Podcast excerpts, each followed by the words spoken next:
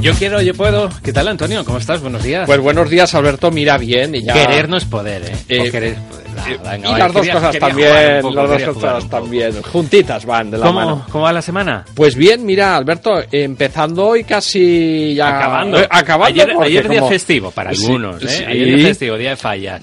Nosotros no, ¿eh? Que estuvimos trabajando. Claro. Ahora ya Magdalena, la próxima Ah, semana. y- sábado, domingo, lunes. Sí, sí, entonces... Viernes, vi- sábado, domingo. Y yo creo Madre. que- y vives con la cabeza dividida en dos lugares, ¿no? El ocio y, y el trabajo. Y efectivamente, pues bueno, eh, también es una bendición que llegue el momento de poder... eh, la gente echar la- salir a la calle y empezar a, a Pues disfrutar un poco también de las fiestas locales. La verdad es que sí. Bueno, Sí. ¿qué es lo que vamos a hablar hoy? Porque la semana pasada creo recordar que estuvimos hablando sobre cómo... eh, Cómo gestionar la cómo frustra- frustración. Eso que, por es, cierto, nos llamaron trabajo. para decir que les gustó mucho. Anda, Alberto, sí, un oyente, qué le pasa, bueno. un oyente, lo que pasa es que yo no cogí el teléfono y no cogí el nombre, pero si no, Ay, lo que- diría ahora. Oye, pues les, le eh, gustó la conversación. Ah, pues públicamente Sí, sí. agradecido también yo, Alberto. Sí, me sí, alegro, sí, me sí. alegro. Yo creo, creo que se nota también como vamos, vamos, yo creo que se nota, estamos a gusto haciendo Claro. el programa, Alberto, yo estoy muy a gusto contigo. Es una conversación. eh, es una conversación, entonces pues yo creo que Pues es sí, lo que hace que... bueno. es muy Entonces, agradecido. La también. semana pasada Sí. eso, ¿no? Fue cómo Sí. gestionar la frustración. Efectivamente. Eh, eh, tu vida profesional, ¿no? Cómo Eh, se trunca a lo mejor en un momento dado. Eso un es. equipo, lo que pasa, sí, ¿no? sí, sí. Y cómo puede afectarte a un proyecto profesional en Sí. un momento determinado. Y yo en ¿vale? un momento dado te hice una pregunta. Sí, esa de, oye, pero vas a hablar de cómo autocontrolarse, me dijiste y dije, oye, eso en otro programa, Alberto. Porque Venga. a veces abren cosas, claro, Pues sí, que, es que mejor dejarlas para otro espacio. ¿Cómo autocontrolarnos? ¿Cómo ganar en autocontrol? ¿Cómo Vamos a llamarlo así. ¿eh? Por- ya verás Uf. por qué, qué diferencia hay entre cómo autocontrolarnos, porque si yo me planteo, la pregunta es cómo autocontrolarme, nunca lo voy a conseguir. Si yo me planteo cómo ganar en autocontrol, quizás sí. Ya, Uy, vamos a, ver, explorarlo. A ver, eso. a ver la matización esa que no la Sí, pillo de momento. Sí, vamos a ver las clavecitas esas, Alberto, y verás cómo, cómo van quedando claras, ¿vale? Venga. Bien, mm, mira, para eh, precisamente te decía esto, eh, hay una clave que es muy importante para ganar, ganar en autocontrol, y es admitir que las personas somos vulnerables. Si yo me exijo que siempre me tengo que autocontrolar, paradójicamente lo que ocurre es que pierdo los nervios cuando detecto que en mi interior emocionalmente me estoy distorsionando o que algo me altera de lo que está pasando ahí fuera o incluso dentro. Pero- Pongamos pero- por caso. Pero siempre te autocontrolas, ¿no? ¿Por qué? ¿Sí? Eh, ¿Sí? ¿Entonces mm. saltas más todavía? Eh, pues es muy probable. Mira, imagínate, Alberto, por ejemplo, esto ocurre que una persona, pues yo qué sé, eh, una pareja, ¿vale? Eh, pues eh, la pareja eh, tiene arranques de ira, Sí. ¿vale? Esto a lo mejor puede ocurrir. Sí. ¿Bien? Bien. Pero tú ya los conoces. eh, ¿No? De la pareja. Mm, sí. Oye, pero es que tú ya sabes que estos son arranques de ira que después no, Sí, no acaban en nada. que luego no acaban en nada. La cuestión es que a lo mejor eh, ha llegado el momento que- que... la otra persona pues tiene que ver cómo se maneja con eso. Pero, y puede incluso haber hablado con su pareja y decir, oye, tus arranques de ira me acaban haciendo daño. Con lo cual, Ah.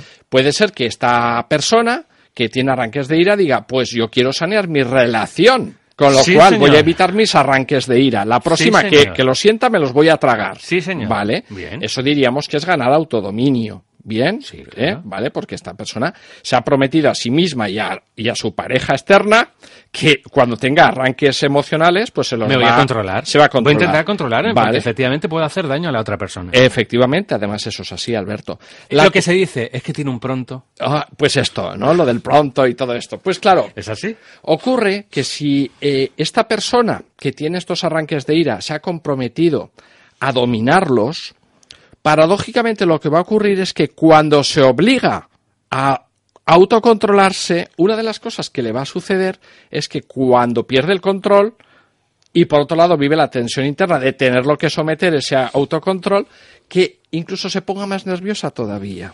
Empieza a no aceptar que se está volviendo a descontrolar.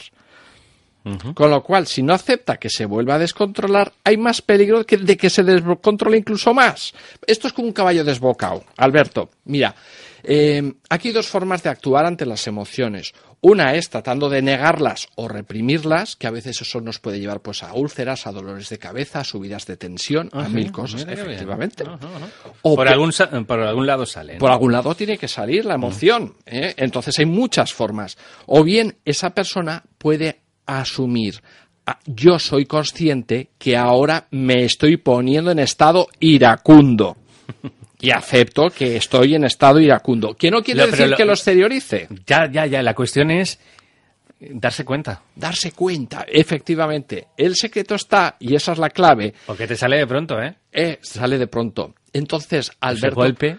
Eh, el ¿Cómo gol- llega entonces? como Justo antes de que Eso llegues de es. pronto a darte cuenta. Eh, darte cuenta. El- lo primero admitiendo que podemos en algún momento ser vulnerables. Es decir, en algún momento yo puedo perder el control. En algún momento yo me puedo poner nervioso o nerviosa. En algún momento puedo sentir miedo de hablar en público. En algún momento yo puedo tener un arranque de ira. En algún momento yo puedo enfrentarme en una discusión con esa persona que me cae mal. Pues eh, admitir que tenemos las personas vulnerabilidades, pero no solo nosotros. eh, o sea, no solo la persona que está oyendo este programa, sino las personas Sí, que le claro. rodean también tienen sus, sus circunstancias, ¿vale? Hay otra clave que nos va a ayudar, ¿vale? Admitimos que partimos de la vulnerabilidad, de que podemos sentir emociones que, mm, con las que nos sentimos desbocados o desbocadas. Pero hay otra cosa que nos puede ayudar también, es aceptar que no son más que emociones, es que no son nada más que eso, que nuestra identidad y la de las personas que nos rodean van más allá que, de, que en ese momento temporal en el que se está manifestando una emoción interna. ¿A dónde voy a parar con esto, Alberto? Tan importante es as- asumir o aceptar nuestra propia vulnerabilidad como admitir que todo es temporal y todo es pasajero. Es decir, esto también pasará. Muchas veces eh, nos enfocamos en querer superar algo, Alberto, de tal manera que creemos que nuestra propia identidad va a quedar lesionada si no lo logramos. Cuando una cuestión es la identidad y otra lo que me pasa a mí dentro de esa identidad. Que yo en un momento determinado, y ahora lo digo porque está muy de moda últimamente esto de las charlas y hablar en público y todo esto. Sí. Bueno, puede haber personas que sienten en algún momento determinado cierta tensión al hablar en público. Muchísima gente. Bien. Mucha gente. Bueno, vamos. pues hay dos formas de afrontar esto. Bueno, la, Una, te- la tensión al hablar en público lo tiene, yo creo que todo el mundo la tiene. efectivamente, Alberto. Nosotros, por ejemplo, que nos dedicamos bastante a ello, hombre, no siempre, La casi tenemos, habitualmente, la- habitualmente siempre en la sí. radio, pero cuando tenemos que hacerlo ante un público delante siempre cambia. Y además Una tensión, igual y la tensión está ahí. Pero cambia, cambia Efectivamente. ¿Cuál es la diferencia a lo mejor entre uno hablar en público, pues yo mío a estas, en esta, a estas alturas de la vida y otra persona que siente miedo? Simplemente que tú o yo aceptamos esa vulnerabilidad. Sí, bueno, y aceptamos controlamos que, y esa eso tensión. es. eh, aceptamos que está la tensión dentro de nosotros y aceptamos que es un momento presente y que eso va a ir transcurriendo y que va a ir pasando. Sí, Es de lo que estamos hablando Mm, de sí. momento, ¿vale? Bien, pues hay una de las cosas que nos va a ayudar sobremanera es simplemente, como decía, separar nuestra identidad de nuestra emoción. ¿Qué quiero decir con esto? Si una persona que tiene miedo o pavor a hablar en público, que algunas veces hemos conocido Sí. personas que pobres, pues Sí, pueden estar fatal. en ese momento. Lo pasan fatal. Vale, pues eh, si esa persona para poder hablar en público porque lo tiene que hacer por una conferencia de trabajo, por lo que sea, se somete a la presión de decir, me tengo que controlar, tengo que relajarme, tengo que... está más centrada en su propio estado interno que en el hecho de disfrutar de su identidad. Por ejemplo, en el caso de hablar en público, esta persona, ¿por qué en vez de eh, colocarse en el hecho de controlar sus emociones, por qué no puede de alguna manera decir, voy a disfrutar de lo que yo soy y voy a empezar a compartirlo, voy a poder eh, simplemente manifestar lo que hay en mí, compartir mis experiencias y disfrutar de ellas. Y además aceptando mi vulnerabilidad. ¿Qué quiere decir eso, Alberto? Pues que perfectamente podríamos estar transmitiendo hasta nuestro público que, eh, bueno, pues estamos sintiendo un poquito de nerviosismo. Mm, Perdónenme, me encuentro un poco nervioso, no es lo habitual en mí hablar de estas maneras, pero me motiva a hacerlo por estas razones, quiero compartir estas experiencias, estas vivencias y creo que nos puede ayudar. Muy bien. Cuarta clave, eh, una de las cosas importantes, Alberto, es retirarnos para tomar distancias. El autocontrol, además de aceptar que en algún momento podemos ser vulnerables, además de admitir que eso pasará y que es pasajero, y además de entender que una cosa es la emoción y otra nuestra identidad, también necesitamos a veces aprender a tomar a distancias con nuestros propios estados emocionales. ¿Cómo podemos hacer eso? Muchas veces contactando simplemente con lo fundamental, que son nuestros valores internos. Es decir, si yo estoy perdiendo la cabeza eh, las emociones en una discusión, en un equipo, en una empresa, un equipo directivo, tengo dos opciones. Una, dejarme llevar en barrena por las emociones que estoy sintiendo, o dos, tomar distancias y decir cuáles son mis valores personales, cuáles son mis principios profesionales, qué es lo que me mueve a mí. Bien. Y desde ahí centrarme en la Claro. relación con ese equipo en ese momento. Y ¿vale? último punto. Y el último punto. Este es muy facilito, Alberto. A ver. No existe vulnerabilidad que no se pueda superar cuando escuchamos la voz de nuestro corazón.